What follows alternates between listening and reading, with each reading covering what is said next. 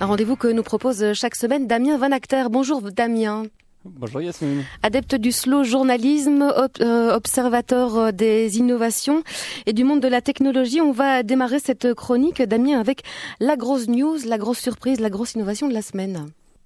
Oui, c'est le rachat hein, par Google de Nest pour 3,2 milliards de dollars. C'est quand même la troisième plus grosse acquisition euh, de Google depuis euh, qu'elle existe. Et c'est quoi Nest en fait? Ben, Nest tout simplement c'est un thermostat intelligent connecté à Internet, composé d'un écran rond et entièrement tactile en fait. Alors pourquoi est-ce que c'est euh, la grosse news? Tout simplement parce que le papa de ce thermostat, qui s'appelle Tony Fadell, c'est un ancien de chez Apple et pas n'importe lequel des ingénieurs de chez Apple. Il a quand même bossé 8 ans là-bas. C'est celui qui a amené à la création de l'iPod.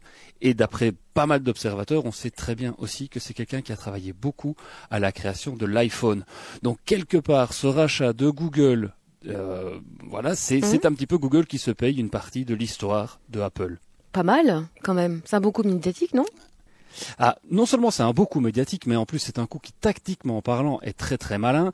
C'est pour ça sans doute que ça vaut autant d'argent. Pourquoi est-ce que c'est aussi malin? Parce que ce thermostat, en fait, non seulement il est très beau au niveau du design, il est impeccable. On sent la touche euh, jusqu'au boutiste, hein, vraiment de tous ceux qui ont travaillé un jour pour la firme à la pomme. Mais surtout derrière tout ça, c'est l'enjeu colossal de l'internet des objets qui est en train de se jouer, notamment avec ce rachat.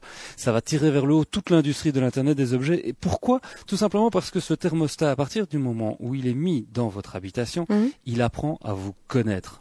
Il apprend à surveiller vos habitudes de chauffage. Il sait quand vous montez et descendez la température, quand vous rentrez du boulot par exemple, quand vous allez dormir, quand vous partez en vacances, quand le petit bout est un petit peu malade et on pousse un petit peu la chaleur, un petit peu moins, un petit peu. C'est quelque chose qui jusqu'à présent se faisait essentiellement à la main. Et surtout, on sait très bien qu'il y a toujours quelqu'un qui s'empare du thermostat dans la maison et puis qu'il y a toujours les autres derrière qui viennent, qui repassent parce que ça leur convient pas. Ici, c'est euh, ce thermostat, ce Nest apprend vraiment à toutes les habitudes des gens. Ça permet de faire des économies de chauffage, ça mhm. permet de rendre tout simplement la maison plus agréable et surtout c'est pilotable entièrement à distance et notamment avec l'iPhone, peu importe où on se trouve. Le particulier euh, peut déjà y avoir accès ou pourra bientôt y avoir accès? Ah, le Nest, il est déjà en vente. Il est déjà dans plein plein de maisons un peu partout dans le monde. Donc c'est ça aussi l'intérêt de ce genre de technologie, c'est qu'on a franchi un pas euh, il y a quelques mois de ça. Le Nest, il, n'est pas très très vieux, mais on parle quand même déjà de plus d'un an et demi de, sur le marché.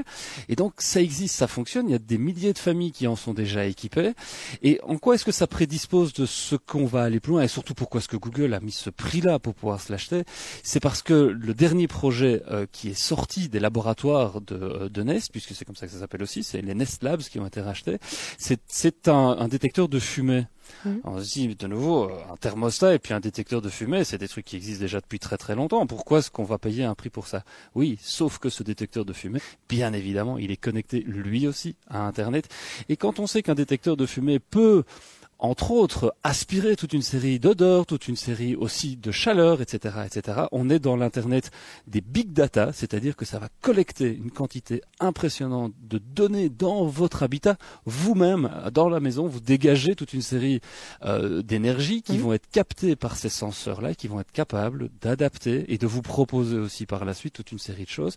Dans une interview récente, le patron d'ailleurs de Nest reconnaissait que dans son détecteur de fumée, il y avait quasiment autant de composants et de même nature que dans un téléphone portable. Mmh, pas mal, hein Et vous tombez à pic, hein, Damien, puisque aujourd'hui on parle de la, la ville de demain qui sera euh, certainement intelligente, connectée en tous les cas. On va découvrir ça avec nos invités euh, tout à l'heure.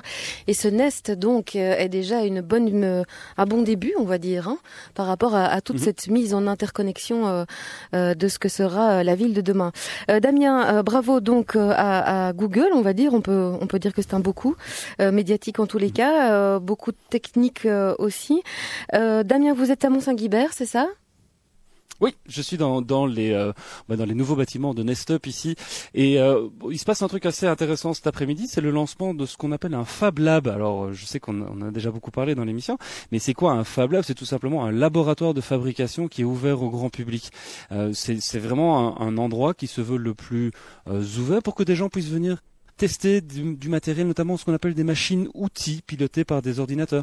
On parle des imprimantes 3D par exemple, ou des découpes au laser, de pouvoir réaliser des petits objets, de pouvoir les concevoir aussi. C'est une manière assez intéressante de pouvoir vraiment faire de la pédagogie par rapport aux nouvelles technologies. Il n'y a pas que les maths dans la vie. Mhm. Hein, euh, il, y a, il y a moyen d'être développeur dans l'âme, ou en tout cas d'avoir des idées et de pouvoir les développer. Et ici, ce sont deux, deux jeunes ingénieurs, euh, Jonathan Demeyer et Régis Lomba, qui sont venus avec cette idée en disant voilà, on n'a pas ça tout près de chez nous ici, et on a envie de pouvoir le faire. On peut amener nos ordinateurs. On a des gens qui veulent bien nous prêter euh, des imprimantes, qui veulent bien tester les choses. Et donc, euh, à partir de 17h aujourd'hui, ici à Louvain-la-Neuve, jusque demain, pendant 24 heures, ils vont mettre en place euh, bah, ces petites mécaniques, ces petites machines, et n'importe qui, tout le monde peut venir faire un tour, peut venir avec une petite idée, puis on mhm. va reproduire ça. En tout cas, c'est eux qui vont s'en charger. Euh, le but, c'est de, bah, de voir si ça intéresse les gens et puis pourquoi pas d'en faire quelque chose de, de pérenne dans le temps. Là, c'est vraiment une bouteille à la mer qu'ils lancent en se disant, ben voilà, il y a peut-être des gens qui sont intéressés, des jeunes, des moins jeunes, et euh, des gens qui sont férus de nouvelles technologies, qui ont envie de venir voir un peu à quoi ça ressemble. Effectivement, et s'il y a des auditeurs qui nous écoutent et qui sont intéressés, euh, Damien, ils peuvent se rendre comme ça là-bas, à Louvain-la-Neuve, pour, pour tester? Oui, bien sûr, c'est ouvert à tout le monde. On est situé dans l'Axis Park euh, de Mont-Saint-Guibert, c'est juste sur la nationale 25, c'est la première sortie. Euh, c'est ouvert, n'importe qui peut venir faire un tour entre euh, aujourd'hui et demain. venez venez voir à quoi ça ressemble une imprimante 3D ou une découpe laser. Là, c'est l'occasion de d'allier la pratique à la, à la théorie. Damien, on mettra le, les infos pratiques en lien justement sur la page Facebook et sur notre site internet. Merci beaucoup. Et puis à la semaine prochaine, sans faute.